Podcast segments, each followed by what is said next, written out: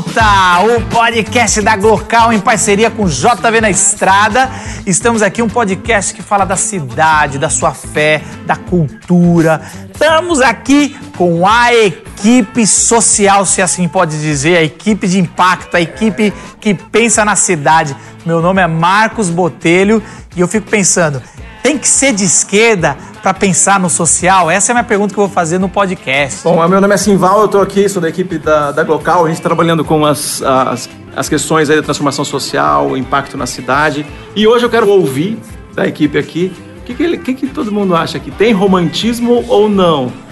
Nessa relação com o terceiro setor. Eu sou a Juliana Gouveia, sou diretora da aceleradora Glocal e eu quero saber hoje se dá para ganhar dinheiro com negócios sociais. Eu sou o Saulo Matos, proprietário de uma hamburgueria e eu quero dizer que dá para ganhar dinheiro. Bom, bem-vindo ao seu podcast semanal da Glocal. Aqui a gente vai discutir essas perguntas, entre outras, como transformar a cidade, transformação da cidade, do nosso meio, de forma humorada, divertida, com muito fé e Bíblia, para a gente poder, logo depois da vinheta, bater esse papo direto com você. Cultura. Espiritualidade. Impacto social. Local Podcast. Galera, tudo bem? Antes da gente entrar no podcast, gostaria de, em um minuto, falar um pouco mais sobre a Glocal tem chegado muita gente por causa do podcast, gente nova, por causa do Encurta. E talvez você não conheça o nosso projeto todo, você conhece mais o podcast. A Glocal é um grupo de pessoas que por seis anos se reúne em teatros na cidade de São Paulo. E nesse teatro a gente fala sobre arte, cultura, fala sobre impacto social, a gente tem várias ONGs parceiras e também a gente fala sobre Jesus e o Evangelho. A gente quer encurtar a distância entre você no seu contexto cultural e a pessoa de Jesus. São mais de 200 encontros. Então, se você entrar na nossa plataforma do YouTube ou aqui em podcast, você vai ver várias palestras aí que a gente tem postados e várias poesias e tudo mais que a gente tem produzido. A Glocal está de volta nesse mês. Por isso, eu gostaria que você separasse a agenda para os dias 26 de março, 2 e 9 de abril, às 8 e meia da noite, no Teatro Gamaro, lá na Moca, na ZL, lá é perto de metrô, perto de estação de ônibus. Separam essas três noites, curta temporada, com o tema Será o Apocalipse? Todas as culturas, religiões têm falado sobre o fim dos tempos, o fim do mundo. Queremos falar de várias teorias sobre o fim do mundo, o que a Bíblia fala também e principalmente sobre a nossa esperança em Jesus Cristo da vida eterna. Traga seus amigos, é um momento de evangelização, também é um momento de discussão, de arte, vai ter poesia, apresentações teatrais, música, debate é um lugar onde por uma hora e 15 minutos você vai se enriquecer com a beleza da arte, do impacto social e do evangelho de Jesus, tá bom? A gente se vê lá.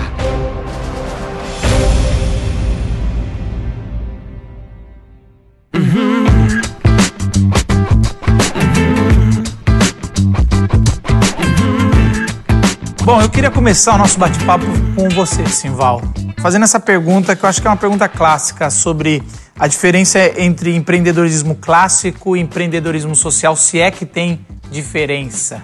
Bom, tem diferença, o... existe diferença no, no perfil da pessoa, o que ela precisa se dedicar para fazer com que o negócio social aconteça. A dedicação, o trabalho, nisso não tem diferença. Você vai ter que se dedicar, é, tem muito trabalho envolvido, tem muito, muito plano, muita, é, muitas tentativas e tudo isso não, não muda. A diferença é que o empreendedor clássico ele está pensando em recurso, em ganhar dinheiro para si. Ele pode estar até envolvido em questões sociais, até resolvendo um problema da cidade. Ele busca uma dor para resolver, ele está buscando isso, mas ele não, o alvo dele não é resolver o problema. O alvo dele é ganhar dinheiro com esse problema. A diferença é que o empreendedor social ele olha o problema e ele pensa no coletivo. O que é que todos ganham? Então ele já parte de um outro ponto. O dinheiro não é o fim. A solução daquele mal, daquele sofrimento até o fim. Mas não tem nenhum problema em si ah, alguém ter um empreendedorismo clássico, assim, fazer algo para ganhar dinheiro, né? Não, nada de errado. É só que é, A sociedade se move com muitas empresas ganhando dinheiro e resolvendo problemas. É quase assim, eu vou resolver o seu problema e eu vou cobrar por isso. Eu vou ter um condomínio que vai te transformar num lugar mais seguro e a gente vai cobrar pelo, por esse condomínio, por esse empreendedor, né? Isso. Agora, é muito mais nobre ou muito mais cristão é quando você está resolvendo o problema pelo problema e consegue se sustentar por isso, né? Isso. O, o, o lance é que o, o empreendedor social ele pensa na, na coletividade. Ele pensa em resolver o problema de, de, de várias pessoas. Essa solução ela não ela, ela fica mais barata conforme ele trata com várias pessoas. Ela não fica mais cara. O empreendedor clássico ele encarece eh, cada vez que ele vê, olha, esse pessoal precisa mais dessa solução naquela cidade. E quando ele vai para aquela cidade, ele lança aquilo lá mais caro do que ele já fez. É a, li- a livre demanda, assim, você tá, assim, se você não tem concorrência, você aumenta o valor. Por isso que precisa sempre ter a concorrência para diminuir o valor do, de um produto, né? Um E aí no, no empreendedor social, quando você, você consegue olhar a escala dele, a escala dele já é o- é não é, não fica, o produto não fica mais caro no decorrer do tempo, o produto fica mais barato no decorrer do tempo, porque o, o valor dele é a solução chegar para mais pessoas. Então o impacto social. Então dizer-se empreendedor social porque está envolvido numa causa vai além, tem a ver com, com você olhar para as carências da cidade e das, das cidades e quando você olha para isso é, você fala, eu quero repetir isso e melhorar a vida de mais pessoas. Eu não quero repetir isso para ganhar mais dinheiro. O que não está errado é só uma escolha que as Ô, pessoas Ju, fazem. Ô Ju, é, você como diretora de uma aceleradora social, me- é, entendi já, a gente não vai falar hoje do empreendedorismo clássico, ou vai falar menos, a gente quer falar mais do empreendedorismo de impacto na cidade, mas existe uma diferença entre a negócio com causa ou uma empresa com responsabilidade social? Sim, a empresa com responsabilidade social, ela se importa com as pessoas ao redor e as, a cidade ao redor. Ela está cuidando de quem é afetado pela empresa. Então, talvez ela escolha uma área ou talvez ela escolha várias áreas em que ela vai agir para a sociedade ao redor dela, para tratar a sociedade ao redor dela com responsabilidade. Mas a- o negócio com uma causa escolhe uma área em que ele vai atuar e vai escolher uma estratégia para atender essa causa. Então, a responsabilidade social não resolve. Ela cuida para não causar mais danos e, de alguma maneira, beneficiar, mas ela não resolve causa nenhuma. I still have a dream. É, mas é interessante, por exemplo, uma, uma empresa gigantesca, sei lá, uma Coca-Cola, só dessa responsabilidade já faz um impacto gi- gigante, muito mais do que muitas causas pequenininhas, Sim, né? porque ela tem uma escala, um alcance. A Coca-Cola está no mundo todo e, e ela tem esse poder de ter uma, um impacto muito maior. Por exemplo, uma, uma empresa que está dizendo que ela é. Ela diz que é responsável socialmente, que ela tem a responsabilidade social, na verdade está só fazendo um movimento que o governo já diz que ela tem direito de fazer, que é a dedução fiscal. Então ela está apoiando um projeto com 1%, no caso do esporte, por exemplo. Cultura e arte, 4%, mas no caso do esporte, 1% do imposto devido ela pode eh, alocar para um, projeto, para um projeto social, esportivo. Então, esse 1%, ela diz, eu sou responsável socialmente porque eu estou usando esse 1%. Na verdade, não. Sempre quando alguém vem conversar comigo sobre isso, fala, não, você está sendo é, responsável. Socialmente, não sei se está, porque é o governo que está abrindo mão de um valor que ele receberia e você está ganhando recursos com isso. Você está tá- ganhando visibilidade com isso. É, você só está evitando de ir para o governo e diluir em tantas outras coisas, às vezes na burocracia, você está conseguindo ir mais, mais direto numa causa que está perto ou que te move no coração. Mas eu queria fazer uma pergunta para o Saulo. Saulo, você é, um- é um- é um- uma empresa que tem uma causa social ou você é um business que tem responsabilidade? Então, eu tô descobrindo.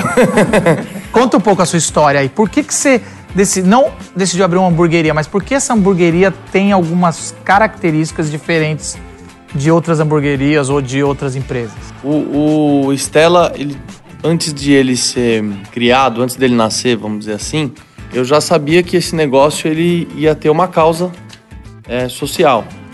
Eu já sabia disso, independente de, de ter decidido se ia ser hamburgueria ou não. Eu não sabia que ia ser hamburgueria. Você tinha trabalhado numa ONG, certo? Isso, eu tinha trabalhado numa ONG É, e naquele, depois que eu saí de lá, eu pensei, não, não dá pra eu é, montar alguma coisa pra mim, algum business, alguma coisa, e não fazer desse business- um, um, um- negócio que tivesse uma causa social já junto com ele. É, por exemplo, eu conheço a história a do Estela, você conta uma história muito interessante com a mulher que trabalhava na casa da sua mãe. A menina que trabalha lá na casa da minha mãe, ela chama Luzinete, ela trabalha lá há 30 anos. E um dia eu fui fazer hambúrgueres lá em casa. E aí, fazendo esses hambúrgueres com ela, eu, ela me contou que ela foi comer o primeiro hambúrguer da vida dela, ela já tinha mais de 25 anos. Ela foi comer hambúrguer no McDonald's a primeira vez. E ela fala que todo ano ela sempre junta dinheiro para ir ao McDonald's uma vez. E foi sua mãe que tinha levado ela. Isso, minha mãe que tinha levado ela quando ela foi a primeira vez. E eu fiquei com isso na cabeça, falei, Cara, caramba. Um McDonald's só os 25, e só uma vez por ano. Isso, e eu fiquei com isso, falei, pô, ela trabalha aqui há muitos anos, da família praticamente, ela já trabalha lá em casa há quase 30 anos, e ela come um hambúrguer uma vez por ano, e ainda tem que juntar dinheiro, tem ano que ela me falou que ela nem consegue comer o hambúrguer e tal. É, é ela, o filho, o marido, né? E aí eu falei, é isso, então vou, vou abrir uma hamburgueria e vou doar hambúrgueres é, para quem não tem condições de, de comer um hambúrguer, né? E mexeu comigo porque eu pensei, pô, eu como um hambúrguer é, toda hora que eu quero. A, a minha tá do meu lado e come uma vez por ano. E aí eu fui comecei a procurar saber como que eu poderia é, tornar a minha hamburgueria uma hamburgueria que tivesse uma causa. E eu pensava, pô, vou doar um hambúrguer, não é um negócio legal, né? Doar um hambúrguer. Será que o hambúrguer é uma alimentação que o pessoal vai falar, pô, você tá doando hambúrguer, tem que doar arroz e feijão tal, não sei o quê. É. E aí eu fui aprendendo que, na verdade, Você não tá doando um- hambúrguer. cada- Você tá doando dignidade. Pra, Isso. por exemplo, pra mulher que trabalha lá, ela. Você tá dando. Ou pra um montão de, de crianças numa causa. É, você tá dando uma dignidade, um- uma- um- abrindo um espaço que é só para um grupo de pessoas. Agora você está se tornando acessível para muito mais. Seria isso, né? isso. E, E, é, e é- é um hambúrguer menor? Como é que é? É o hambúrguer do cardápio? é um hambúrguer igual o que eu faço lá. É a mesma carne, o mesmo pão, o mesmo queijo, o mesmo tudo. E que eu saiba, você até hoje nem fez publicidade. É só aqui que você tá falando mais disso, né? É, eu não, ainda- nunca divulguei assim. Não que tenha alguma coisa errada de ser um marketing, um negócio desse, mas não. não... É, a gente não usa. Esse não é o, o- o foco da hamburgueria na, na área específica do marketing. É, a gente sempre quis, eu, né, no caso, sempre quis que o hambúrguer fosse conhecido por ser um bom hambúrguer. E a gente tem tido bastante reconhecimento aí com pouco tempo. Não, no último ranking aí do- da lista de São Paulo aí, um dos melhores, né? Você saiu em 12 segundo, não foi? Isso, tem alguns rankings bem legais né, na cidade de São Paulo e no Brasil e a gente já, já ficou. Já, a última vez a gente estava em 12 no ranking aí como melhor do São Paulo. Para quem tem um ano e quatro meses, foi super rápido assim. Então a gente tá bastante feliz. Ô, Simval, você já aconselhou vários projetos como esse, já começou projetos como esse e eu sei que o Saulo foi te procurar logo no começo. Qual, geralmente pessoas que estão que procuram você com uma cabeça dessa, eles estão preparados para fazer uma, um business que tem impacto na cidade, não só só responsável, mas com pouco mais? É, ou eles a- é só um bom coração que na verdade a maioria tem que ser bem direcionado, reajustado. É, na verdade, eu, eu, eu, eu tento conversar, com- como foi a conversa com o Saulo e com, e com os empresários, ou o pessoal que quer empreender e começar um negócio que tenha uma causa, né? Aliás, é é interessante que isso cada vez é, é mais comum, né? Tem a ver com a nossa... com esse momento de mundo, né? Tem a ver com uma geração, Geração. né? De gente que quer, quer mais sentido do que só o negócio que gera, que gera recurso. Mas é, eu sempre falo que a gente tem uma história social. Qual é a história que está por trás, que te levou? No caso do Saulo, ele contou aqui agora. A moça que trabalhou com. A senhora que trabalhou com eles a vida toda. Tem uma história. E essa história social faz, é, faz todo sentido, porque o Saulo vai contar um negócio que tem a ver com a história da família dele, tem a ver com uma coisa que ele gosta de fazer, tem a ver com um negócio que ele, enfim, resolver financeiramente a família dele. Mas é uma história é, real, uma história de verdade. Então a história social, ela, ela, ela precisa estar permeando o teu negócio. Se você quer fazer o teu negócio com uma, com uma causa. Essa história social vai te levar, inclusive, a fazer uma leitura de como é que o teu negócio é, conecta com outras, com as, com as causas ou as necessidades da cidade.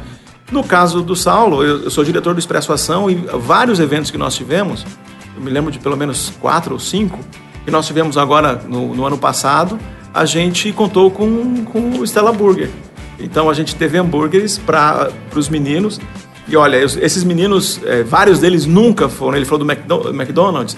Vários desses meninos que a gente que comeram esse lanche que a gente pôde servir nos nossos eventos nunca puseram os pés no, no, no McDonald's.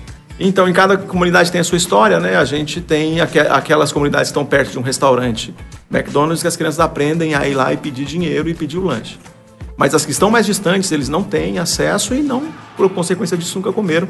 E o primeiro, a primeira experiência com um hambúrguer de uma hamburgueria foi com Stella Burger, por causa dessa, dessa história. Então, a história que o Saulo contou aqui da, dessa senhora, ela, é, no, no, mundo, no mundo das ideias perfeitas, ela não passaria 25 anos para ter a primeira, comer o primeiro hambúrguer. I still have a dream.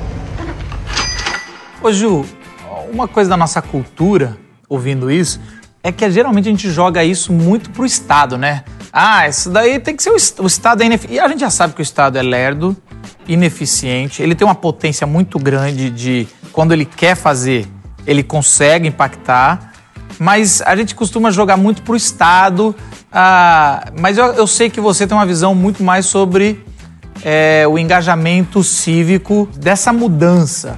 Eu sei que o, o, voluntariado no Brasil ele ainda é muito pouco.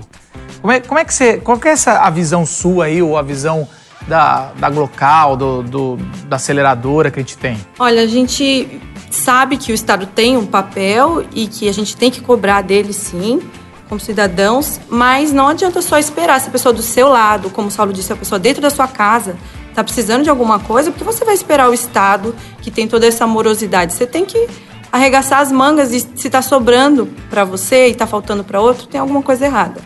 Então, você tem que agir, não é só esperar o Estado, e a gente tem muito recurso, a gente tem muita capacidade para fazer coisas grandes que não tem nada a ver com o Estado. É, a gente entende que o engajamento cívico, você se envolver no, na sua associação do bairro, no seu condomínio, é, em, qualquer, em qualquer organização social que esteja perto de você, é um dos caminhos para a gente transformar a cidade. A gente já sabe que o Estado não vai trazer resposta suficiente para a gente. Então a gente realmente precisa ver no que, que eu posso ajudar nessa causa, ao invés de ir para o Facebook reclamar e falar: Quero café! Quero Mas isso, café! isso é uma mudança de cultura, né? A nossa, não só de teologia, de cultura, de, de visão de mundo. É, não é uma mudança tão, tão fácil. A gente só consegue mudar quando muda uma cultura. E como muda uma cultura? Essa é uma pergunta que, que não quer calar, sabe? Assim, como é que a gente muda uma cultura? Eu vou, vou dar um exemplo aqui. Eu fui morar nos Estados Unidos quando eu tinha 19 anos. E eu é muito interessante quando a gente chega numa outra cultura. Quem teve é, essa oportunidade de morar um ano fora, as, a cultura no começo a gente estranha muito e depois ela vai nos moldando, né?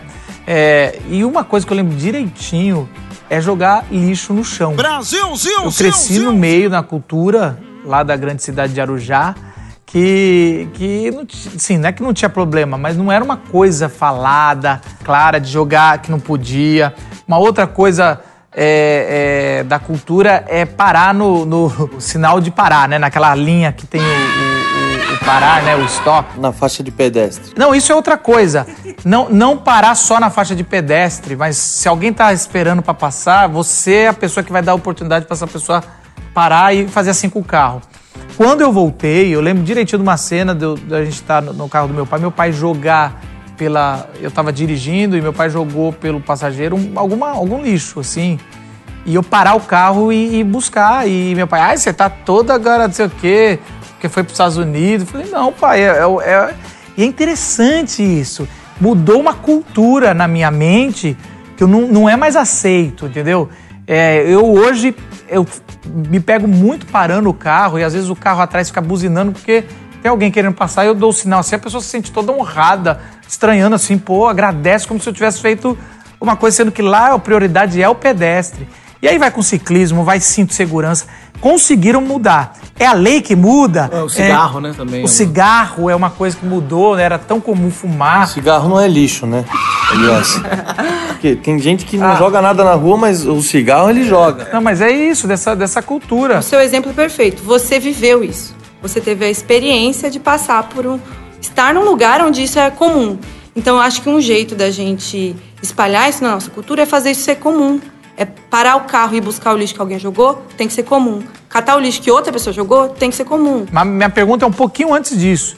Como essa pessoa, que a gente ainda está no mundo das ideias, consegue vivenciar isso se ainda não teve. a- a- é, já foi startado isso? Essa consciência coletiva? Porque eu ainda vejo o pessoal brigando, achando que é culpa do Estado e é a esquerda contra a direita, Uma perda de tempo. Não. achando que. que assim, eu queria saber como é que a gente pode startar isso como um movimento. Se a gente pegar a curva de transformação, tem um grupo de pessoas que sempre puxa essa transformação, que vai na frente. Então, uma cultura, uma cultura nova, ela, ela, ela propõe essa transformação e ela é propositiva. No nosso caso, quando a gente está tá, tá assumindo esse papel na Glocal, na- no, ne- no negócio que eu, que eu tenho, é, na, na empresa ou na, na ONG que eu sou diretor, a gente assume o papel de ativista social por uma, por uma questão que é importante. Se todos nós, quando vemos um problema, nos entendemos parte da solução ou nos ente- entendemos que a nossa criatividade propõe é, resposta ou busca outras pessoas para se juntar e responder, a gente já não depende tanto do Estado, e não depende do, do modelo político que a gente tá, que a gente viveu nos últimos anos, é, onde a gente depende de propostas de, de- do Estado. E a gente vai para um campo onde nós, aqui nesse, nesse, nesse grupo aqui, a gente olha para essa avenida que está aqui na frente, descobre uma necessidade e nós aqui ficamos uma tarde trabalhando e a gente vai resolver esse problema essa semana. Então, ao invés da gente ficar na- num- numa relação passiva com a cidade, a gente tá, tá entrando numa cultura e a- a- parece quando o pessoal fala sou ativista social, ou é como se fosse, fosse um, um ativismo bobo que você fica se movimentando e buscando o que fazer o tempo todo. Na verdade, é muito mais estratégico. É você olhar os problemas e saber que tem problemas que você vai resolver, que vai gerar recurso, que vai virar negócio. Você vai melhorar a cidade, vai diminuir a crimina- criminalidade, vai, vai diminuir e resolver um problema de educação das, da- de crianças, de pessoas carentes, vai mudar a consciência, no caso, o que você estava falando a respeito do lixo, é uma, uma cultura que muda para a cidade toda, mas tem a ver com você era é, a tua experiência de intercâmbio é uma experiência de classe média, não é das classes mais baixas. Mas é, a gente fica pensando que quem tem que experimentar a mudança social, a transformação social, é o, é o pessoal da base da pirâmide. Lógico, eles têm carência de tudo, muita coisa, a gente mira neles. Mas é, isso não quer dizer que a pirâmide toda não precisa não precisa estar mobilizada e também ter essa experiência de transformação social, de transformação de, de, de mente e de investir recurso, investir tempo, investir é, é, criatividade na transformação que a cidade precisa. E se a gente é, é, é, pode puxar porque é influenciador, porque tem as ideias, porque tem capacidade administrativa, por que a gente não pode fazer uma transformação que é poderosa? As igrejas paralisaram nessa, nessas décadas que a gente está falando. A igreja se consumiu, se consome até hoje em manutenção interna dos seus serviços, da sua, do seu culto. E ela se consome em manutenção interna do, do, do cuidado é, comunitário da fé, que é necessário, que é indispensável para uma comunidade de fé, mas ela fica cega para o engajamento e transformação da cidade. Então, na sua frente ali tem uma necessidade, ela não vai, não ela não vai resolver. Ela, ela fica passiva dizendo isso é do Estado porque eu, como igreja, cuido dos meus membros. Então a gente está nessa transformação e que as, as, as empresas estão vendo essa transformação, as igrejas devem passar por isso, deveriam estar puxando e não estão. As empresas estão passando por isso, os jovens estão passando por isso, não há quase nenhum curso é, de- na área de humanas. Me dá a impressão que hoje é, é, você fazer um trabalho voluntário, separar duas horas por, por semana, cinco horas por semana, você, olha que bacana, olha que você. É, em outros países, você não fazer isso é falta de caráter, você não está devolvendo, você não está pensando no próximo. Eu acho que é fazer essa transição também é, de não ser uma indulgência, uma coisa que tão assim destacada, mas mudar na cultura para que isso seja um papel de todos nós, né? O normal é fazer trabalho voluntário. Então, eu acho, eu acho que tudo isso passa por um trabalho de conscientização. Então, falar do assunto e, assim, ativista social é o chato social, né? Quero café! Sempre pesando na consciência dos outros com as, com as coisas. Tipo, tem problema todo mundo. Mas falar de um jeito de informação e não tanto de cobrança, sabe? E é normal fazer o trabalho social, é normal ter essas atitudes mais cidadãs, sei lá, usar o cinto, cuidar do lixo e tudo mais. Isso porque, como você falou do seu pai, a primeira vez que você faz causa uma estranheza. Por que você está fazendo isso? Por que, que agora você é essa pessoa que está condenando os outros? E aí, quando, quando isso se torna comum, é, eu não estou fazendo mais que a minha obrigação. E aí faz- começa a fazer parte da nossa cultura e aí causa uma transformação, acho que na cultura como um todo. I still have a dream. Uma coisa interessante também, eu acho, é quando você fala conscientização, é a- essa bolha, né? Às vezes a gente não, não a gente pensa que por causa das redes sociais, por causa da, de onde a gente mora, onde estuda, que todo mundo é da nossa condição. A gente não enxerga. Às vezes você não sai da sua bolha, você não enxerga. Por exemplo, eu lembro quando o Saulo entrou no- naquela organização, que ele saiu do todo um, um jeito, um mercado, né, e foi para uma ONG. Você teve um impacto, né? Você foi até para Cracolândia, né, para e, e lá você foi impactado por uma realidade que você não estava acostumado. Foi, eu, é, a, a ONG fica bem no centro ali, perto da... Centro de São Paulo. Isso, no centro de São Paulo, na Praça Princesa Isabel, que é do- são dois quarteirões da Cracolândia. E a gente não entrei lá dentro, até porque você não pode entrar, né, e, e tudo mais, mas passei na, na porta, vamos dizer assim. É uma realidade que você, nun- eu pelo menos, nunca tinha passado nem perto. Você vê crianças de 5 anos com- completamente drogado, esse tipo de coisa, e largado lá, né? Eu, realmente, esse foi um dos, um dos dias assim que mais me impactou é, enquanto eu trabalhava lá nessa ONG. E esse foi um dos motivos de que quando eu saí eu pensei, eu preciso fazer alguma coisa e não necessariamente por essas pessoas que estão lá na Cracolândia. Eu preciso fazer alguma coisa para ajudar o próximo. Foi quando eu conversei com o Júnior que foi uma coisa que me marcou bastante, que ele falou exatamente isso. Quando a gente fala em ajudar o próximo, a gente sempre pensa em está na, na base da pirâmide. Mas cada um tem um- uma necessidade. E não necessariamente você precisa ajudar. Tem gente que não tem nem água, mas tem gente que já tem água, já tem onde morar, mas não tem educação. Aí tem o cara que já tem tudo isso e, e falta outra coisa. E tem gente que nunca comeu um hambúrguer e tal. E depois dessa conversa, é, foi que eu percebi que quando eu tivesse a hamburgueria funcionando, eu não precisava só doar um hambúrguer e só doar um hambúrguer poderia ser pouco. Em várias, em vários Você viu que você podia- departamentos você viu que você podia da ir mais. empresa, eu podia fazer mais coisas, entendeu? Você pode, eu não precisava só doar um hambúrguer proporcional às minhas vendas. Eu- dentro de todos os departamentos da minha empresa, eu poderia é, fazer alguma coisa. O Saulo falou da Cracolândia e da- do, do- do sofrimento da população de rua, né? E toda, toda essa situação que a gente a gente vivencia aqui em São Paulo e todas as cidades. Eu acho que tem um lugar onde tem aquela galera que está ali sofrendo com, o- com o uso do crack, o uso compulsivo de, de alguma droga. Ah, o trabalho com, com o, o dependente químico é um, traba- um trabalho de alta complexidade, alto custo e de, e de baixo retorno. É uma coisa difícil de fazer.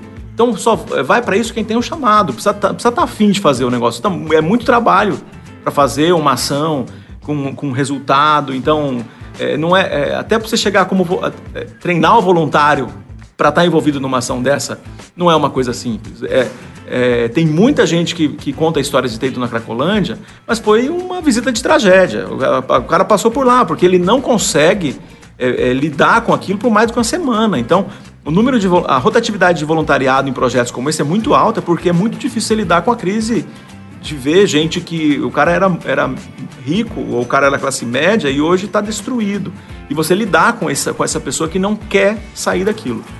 Por outro lado, a gente tem, nós temos as ações de prevenção, que são de baixa complexidade e de muito resultado. Então, na, estão na área de educação, desenvolvimento comunitário, é, as ações ambientais, que de conscientização, de advocacy. Quando nós estamos na- nas, nas ações de prevenção, é, quase todas as organizações, então, elas, elas têm um foco e ela escolhe trabalhar em, em- em alta complexidade ou em baixa complexidade. E aí as estratégias mudam. Então, por isso que a gente tem uma quantidade de causas sociais enorme. Então, trabalhar com o, o egresso da, da Fundação Casa, do sistema penitenciário feminino masculino, trabalhar com, com o homem de rua, trabalhar com, a, com o dependente químico, tudo alta complexidade. É, agora, trabalhar com crianças de comunidade é, é baixa complexidade tem lá a sua dificuldade, mas é diferente. Eu peguei, eu peguei, muito isso, por exemplo, todos os anos do Terra dos Palhaços, e aí o pessoal se empolgava, ia trabalhar em hospital, aí você trabalhar com crianças, é, por exemplo, com câncer, é. não é uma coisa. O pessoal não aguenta um mês, isso. porque é um negócio que eu já vi gente saindo e chorando, é, ou gente que se tornou pai durante o ministério e parou de, de ir um tempo porque não conseguia ver crianças dos outros é, com o problema do câncer. Nossas equipes que trabalham com arte do palhaço em hospital, a gente sempre busca a, a, o psicólogo voluntário para vir trabalhar, para fazer terapia de, de grupo com a nossa galera, porque sofre muito quando vai para casas ou lugares onde o, o, cuidado é paliativo e você vai fazer visita nesses lugares, porque a pessoa está lá sofrendo de um mal que sabe que é incurável, ele está num, num, num, cuidado terminal. Ou ah, crianças com câncer, ou todo esse sofrimento, a gente, a gente vira um para-raio desse cara que está sofrendo. Então, é, é, são ações complexas. A gente não pode achar que, porque a gente está indo com arte, está indo com música, está dando risada, a gente tem uma complexidade que a gente precisa lidar com isso.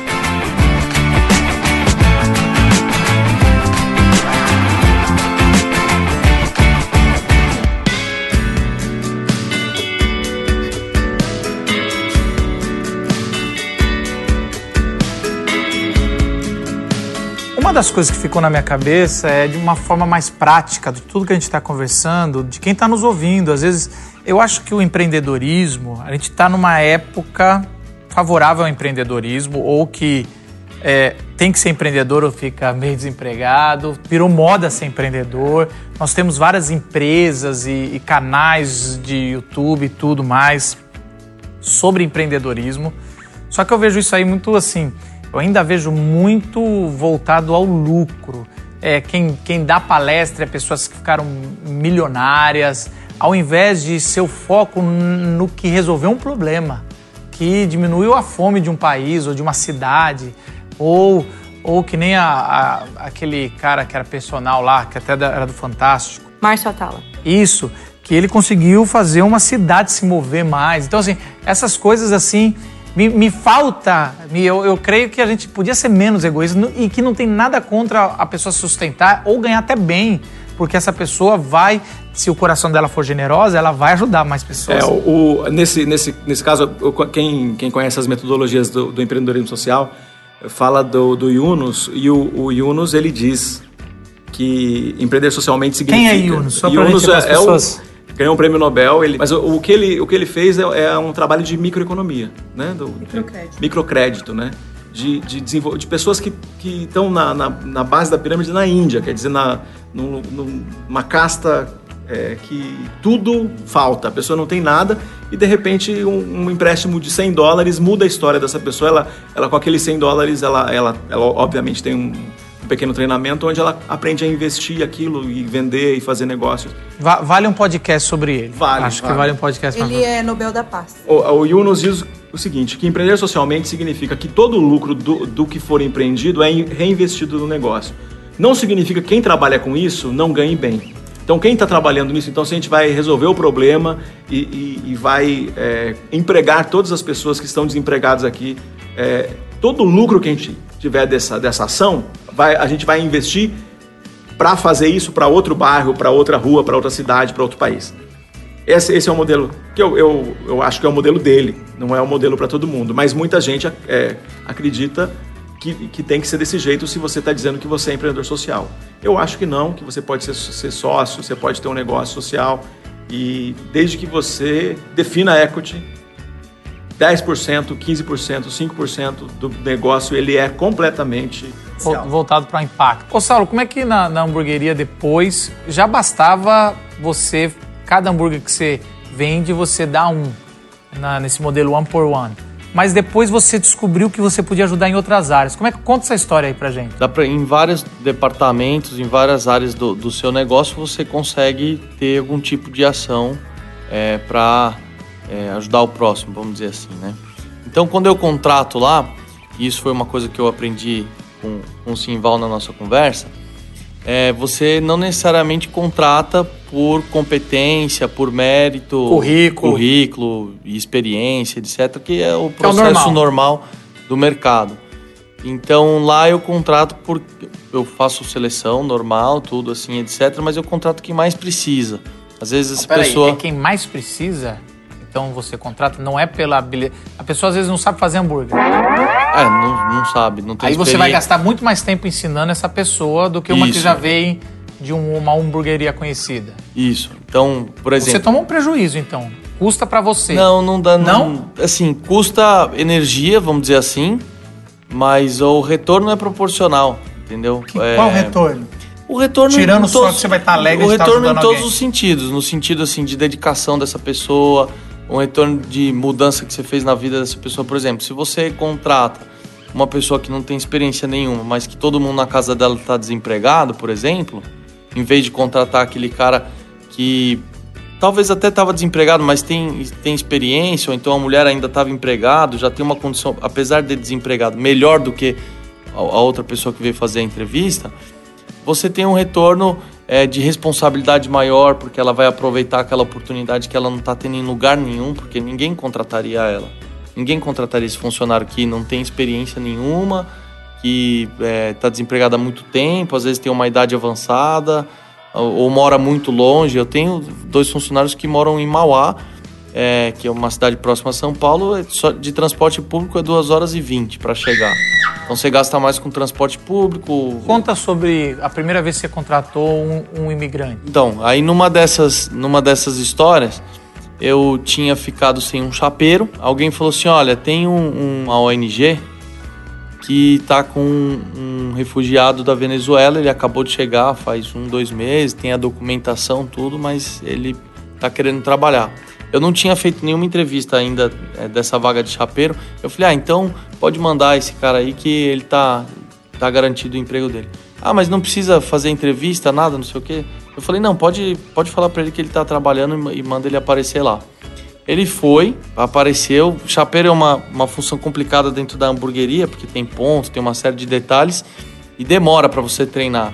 E esse cara foi um fenômeno, assim, ele pegou tudo praticamente em uma semana e é um dos melhores funcionários que eu tenho e super dedicado, tudo. E aí depois foi desenrolando, né? Porque ele tinha vindo da Venezuela, a família dele estava numa situação bem complicada lá. Ele era o que na Venezuela? Ele era empresário na Venezuela. Empresário, perdeu É, tudo. Ele tinha Chegou mais a passar fome? não, assim, mas numa situação bem complicada. Ele tinha uma estética lá, vivia bem, tinha dois carros, tudo, tal, etc. O, o último dinheirinho que sobrou da conta dele foi o suficiente para ele chegar em São Paulo e nada mais. E ele tá ótimo lá. O Francisco, ele é um dos melhores funcionários que eu tenho. É, se eu posso dizer assim, porque hoje eu tô com uma equipe muito boa, assim, todos Mas você já pegou outros refugiados, certo? já, já passou Sírio, já passou. Então, isso é uma coisa interessante de falar, porque não significa que você não vai ter dificuldade com funcionário, só porque você está dando oportunidade. certo, É. Já passou uma menina da Síria lá, zero português, a maior dificuldade que a gente tinha era de comunicação. E ela ficou pouco tempo, não quis. Depois passou uma colombiana. E você estava falando do preconceito com os africanos. Isso, a próxima quando Por causa da cor. a gente vai fazer uma expansão agora e eu quero contratar alguns africanos porque eles são os que, um dos que tem mais dificuldade de arranjar emprego por conta da cor. Gente, olha só. A gente está no Brasil. E a gente tem um preconceito racial terrível, né? É, não só com os estrangeiros, com cor ainda, cara. Você... Tem uma, uma, uma ONG do, do Omana, né? A ONG chama Mungazi, que é uma das organizações que é da nossa rede da Glocal. E ele fala exatamente isso. Ele está tentando montar um centro de tradições africanas aqui na Zona Leste. É o sonho dessa organização ter esse centro. Mas o mais difícil que ele tem é as pessoas colocarem recurso nisso. Então você imagina que na relação de, das ações de misericórdia das igrejas, é, ele, eles, as pessoas se aproximam dele, mas quando sabem que ele quer montar um centro é, congolês, né? Ele é do Congo, de, de tradições africanas, o pessoal pensa, tradição africana, o que que é? Macumba, né, bicho? Macumba, o cara não vai querer nunca colocar. Eu vou colocar uma grana para montar um centro de tradições tem- africanas. Então o preconceito é muito grande, é religioso, Religioso inclusive. também. I still have a dream. Mas você trouxe a irmã. Me conta da- desse negócio, dessa última que você trouxe alguém da Venezuela. Você já tá agora importando pessoas. né? Aconteceu, o Francisco lá, ele tem alguns irmãos e irmãs e tal, tem, já tem gente que tá na Colômbia. Muitas pessoas na Venezuela, muitas famílias na Venezuela hoje vivem de pessoas que de algum membro da família que mora em outro país e manda recursos, né? E a família do Francisco ela é grande e tudo, e, e tinha uma irmã dele com, com duas filhas pequenas, de 5 e 9 anos, que estava numa situação meio complicada lá. E Todo ele- mundo que tá lá tá numa É. situação complicada, pelo jeito. e, e ele queria trazê-la, só que ele, né, paga aluguel aqui e tudo e tal, então ia demorar um pouco para ele juntar o dinheiro para trazer ela para cá. Quando ele me contou, eu falei, bom, é, eu tava precisando de mais uma pessoa para trabalhar, a gente, eu conversei com ele um pouco e ele falou que ela, tava, ela queria vir é, e vir com as crianças. Aí eu pensei, bom, então se, se, se ela já vai vir né, e o único problema é ter o dinheiro para trazer e etc. Vamos, vamos trazer sua irmã o mais rápido possível, porque eu fiquei assim meio impactado com a situação que ela tava lá. E aí comecei a organizar, no final das contas achei gente que fosse me ajudar, aí alguém me deu uma família que pudesse receber ela na fronteira, porque demora para você fazer o, o registro do, do refúgio. Ela ficou quatro dias na fila na, na Polícia Federal para tirar o documento de refúgio. Tem uma pessoa, eu conheci uma pessoa lá na cidade de Pacaraima, que é na fronteira, que ela recebe os venezuelanos e põe dentro da casa dela. Ela tem 15 famílias. E aí. E você vê, não, é interessante, eu vou só te interromper, a gente vai acabar essa história, que eu quero saber o final, mas eu quero ir um pouco pra Ju, porque isso é bacana. Você quer fazer o bem, mas você começa a perceber que no processo, ou com a dimensão que você já está chegando, já de trazer uma, uma pessoa da família, de conseguir, você precisa de outras organizações que te ajudam. Eu soube que você ah, foi falar com uma pessoa que está lá em Brasília, que também tem uma ONG ou está trabalhando em algum processo, que te ajudou, que também aí te deu os contatos. E aí eu queria perguntar para a Ju o seguinte: interessante, né, Ju? Como a gente precisa desse, a gente precisa desse, vou chamar de ecossistema de boas ações. E, e eu soube que muito da, da, da aceleradora tem a ver com esse coworking, com esse juntar de pessoas querendo fazer o bem. Fala um pouco mais sobre isso e sobre a capacitação de, de cada, cada organização para poder criar esse, esse, esse ecossistema que o Saulo foi, na hora que precisou, é, recorreu. Quando você começa a se envolver, você vê que o problema é grande demais para uma organização só. E você não vai conseguir dar emprego para pessoa, dar hambúrguer para quem nunca comeu e trazer gente de outro país. Você vai precisar de uma rede. Então, isso que a gente quer fomentar esse ecossistema e organizações que trabalham em rede. Eu realmente não preciso dar hambúrguer para as pessoas, porque o Saulo já está fazendo. Então eu posso recorrer a ele e a gente trabalhar como parceiro. Ele, tá- ele não vai precisar ensinar futebol para os meninos, porque a expressão está fazendo.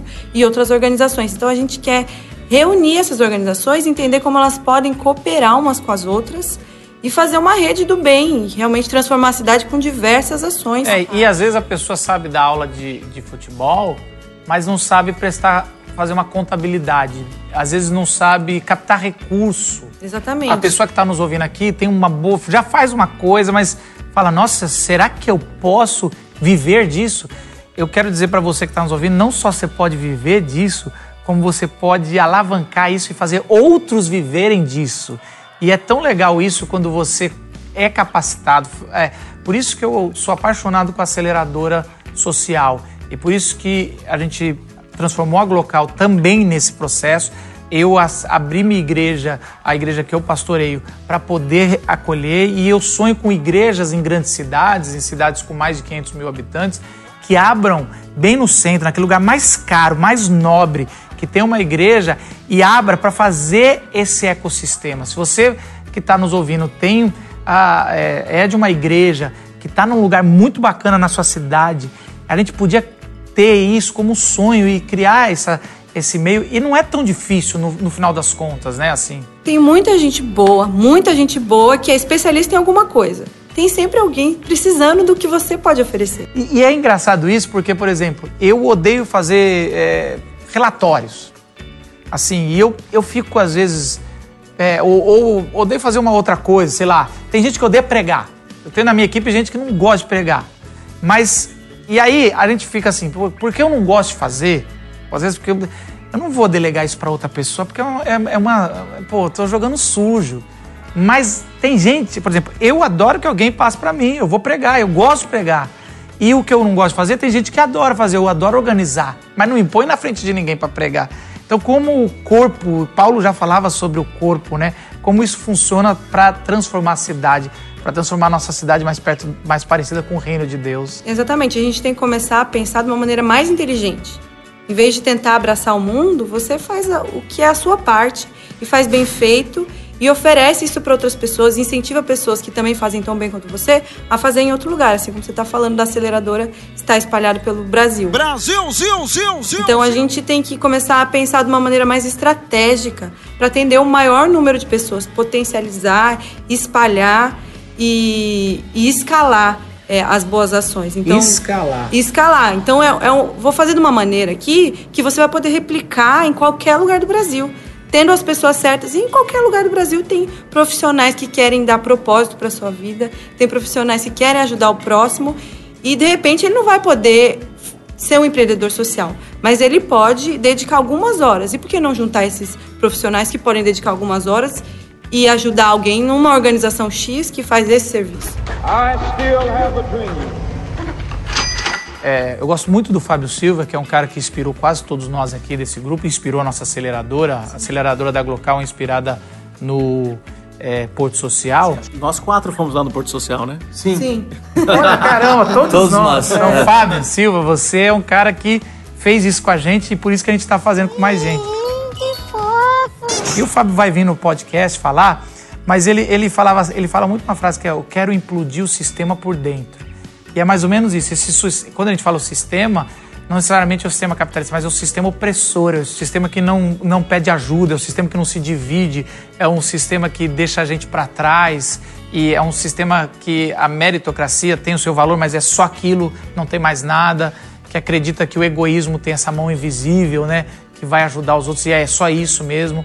E aí é interessante pensar nesse network, nesse ecossistema, que, por exemplo, o Saulo dando hambúrguer, eu soube de um dos projetos seu, que eu acho fantástico, que às vezes ele já deu hambúrguer para pessoas que estão se formando, assim. Talvez o cara está se formando e o cara está se formando em qualquer coisa, sim, sei lá, é, economia ou direito. Fala, não, eu vou ajudar só na. E aí, com a formatura, que é aquele, aquele momento bacana, que todo mundo se junta para ter uma festa, e às vezes os caras enchem a cara só, só vira um tempo de, de é, e que não tem problema nenhum comemorar, mas você tem um, um, projeto, é. você tem um produto, né? Tão interessante. Isso é, no, no, no Expresso Ação nós temos um, uma, um produto, né? Um negócio, é um negócio social, isso, isso gera recurso para nossa pra nossa organização, chama Formatura Solidária. É, as, as, turmas de formatura é, pagam aqui, aqui em São Paulo e em diferentes lugares do Brasil também, não é diferente, de 3 a 15 mil reais para ter uma festa de formatura na verdade, no, nos, últimos, nos últimos dois semestres, às vezes nos últimos três semestres, tem algumas ações que, é, é, que são de festa. Não é a, a, festa principal, mas tem as festas no meio, aí nesse, nessa linha do tempo. E a gente entra junto, é assim que uma, que uma turma assume andar com a gente de formatura solidária, ela vira patrocinadora de tudo que nós fazemos no Expresso Ação. Nossas ações na, nas comunidades, ações nas escolas públicas. E junto com essa turma, a gente a, a, adota uma escola pública. E a gente coloca entregáveis nessa escola pública. Então a, a, o formando lá paga é, 3.100, 3.200. Então ele coloca 20 reais a mais na taxa, na mensalidade dele para ter a formatura como ele está acostumado. E ao adotar uma escola pública, nós entregamos para essa escola pública uma colação de grau nível A. Uma colação de grau que aquela escola nunca teve, nunca viu e nunca teria se não fosse através de um programa como a Formatura Solidária. Então, uma colação de grau, que você vê nas melhores universidades do Brasil, você vai ver numa escola pública de nono ano ou terceiro ano. E nesse evento, a gente pode ter um hambúrguer do Saulo. E aí você começa a criar, por exemplo, a banda que sobrevive de fazer, uh, sei lá, festas de pode formatura, ela dá um por ano para fazer num outro lugar. E as pessoas vão. Ah, e aí aquela grande empresa de refrigerante começa a dar né, desconto, tecnologia. O som, a tecnologia, os nossos voluntários, né? A gente vai lá e faz junto.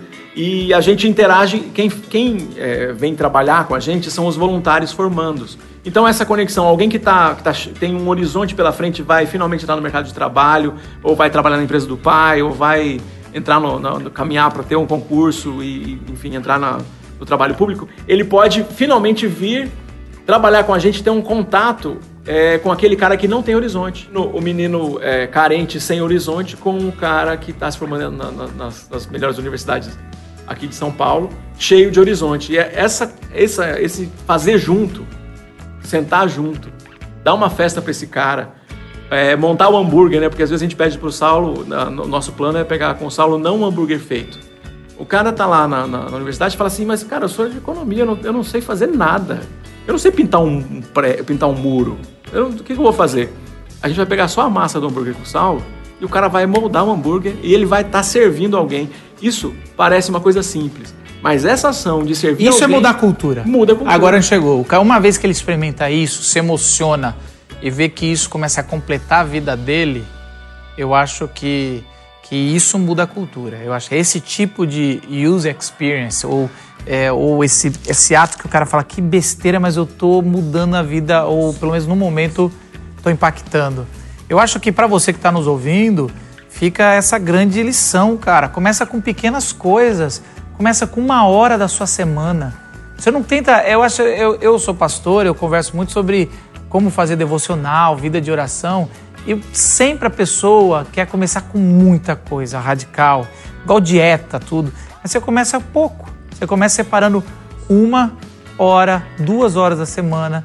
E às vezes você, ah, Marcos, eu, eu quero fazer, eu, mas eu nem sei, nem, eu olho para o meu lado, não tem nada na minha cidade. Hoje tem uma plataforma maravilhosa chamada Transforma Brasil, que .com.br, você entra é, e você que se cadastra e ela manda para você no seu celular é, organizações perto da sua casa com mais ou menos as suas características que você falou que você poderia dar que pode impactar pessoas. E aí a vida das pessoas vão ser mudadas. E começa com uma coisa de talvez servir um hambúrguer, talvez uma pequena coisa de ensinar o menino a jogar bola, que nem vai ser profissional, mas é, tirou ele da rua, tirou ele de arranjar confusão, das drogas por um período da vida. E muda, mas também pode mudar uma vida de uma história. I still have a dream. E esse negócio, por exemplo, de dar, ah, seja uma pequena coisa, é, a gente sente algo sublime, né? Algo talvez transcendental. Como Deus nos deu, dá um dia gostoso, um dia bom, a gente não consegue, não tem como devolver um dia para Deus, um dia de vida, um dia mais de vida. Às vezes a gente tem com alguém enfermo e o médico já falou que uma semana, um mês vai morrer e é um ano a mais. O que que a gente vai agradecer a Deus e tudo mais, essa dádiva, a gente começa a sentir essa graça imerecida, né? E, e nada mais transformador do que quando você percebe a graça imerecida, né? Por isso que a salvação é pela graça, né? Porque quando você vê um, um favor de alguém que não precisava, que começou a, a, a dar algo e, a- e aquilo te enche, te muda, te impacta, isso transforma a vida. Pois é, e a gente está, então, em todas essas ações que nós mencionamos aqui, seja na, na formatura solidária, a gente está fazendo com que o universitário que está lá vivendo a, a rotina dele, ele pode experimentar o que é graça. Mas não a graça que a gente está acostumado, que é o receber, a graça dá. E quando a gente dá da nossa hora voluntária, a coisa muda na gente. E a transformação cultural acontece porque, ao invés de eu ficar olhando e ser um, um passivo na. Ficar com, com o freio de mão da vida puxado, o freio, da, freio existencial puxado, eu, eu, eu me engajo civicamente e começo a viver essa transformação e começo a levar essa mudança. E aí pode ser com, com entrar numa vaquinha e dar 10 reais, aí pode ser passar 5 horas numa escola fazendo um trabalho de, de é, é, pintura de um muro, de uma sala, enfim, de, de coisas pequenas a coisas enormes, mas a gente exp- experimenta um pouquinho disso que você falou, que é ser Deus. Saulo, como é que acabou a história da menina que veio? A Joana, ela veio com as duas filhas dela. A viagem dela demorou 15 dias, ela sofreu um acidente no, no meio do caminho. Porque nunca é desgraça suficiente, né? Putz. É, a filha dela tomou, saiu pelo para-brisa do carro, né? E tomou cinco pontos na, na cabeça. E ela chegou dia 31 de dezembro na casa 31. 31 de dezembro na casa do irmão dela, passou ano novo com o irmão dela, tudo. Muito magra porque ela estava numa situação complicada e aí ah, a gente estava de férias, voltamos no dia 8 de janeiro, agora de 2019, e ela tá lá trabalhando com a gente, tá ótima. É muito gente boa, tudo, uma pessoa dedicada. E vai refazer a vida aqui. Tá começando a vida de novo, tá junto do irmão dela. É interessante, eu não sei descrever muito bem assim como é que é poder ajudar e eu não sei qual qual o tamanho do desdobramento que isso vai trazer para a vida dela, entendeu? Não sei até onde pode chegar isso. A gente nunca sabe até onde pode chegar.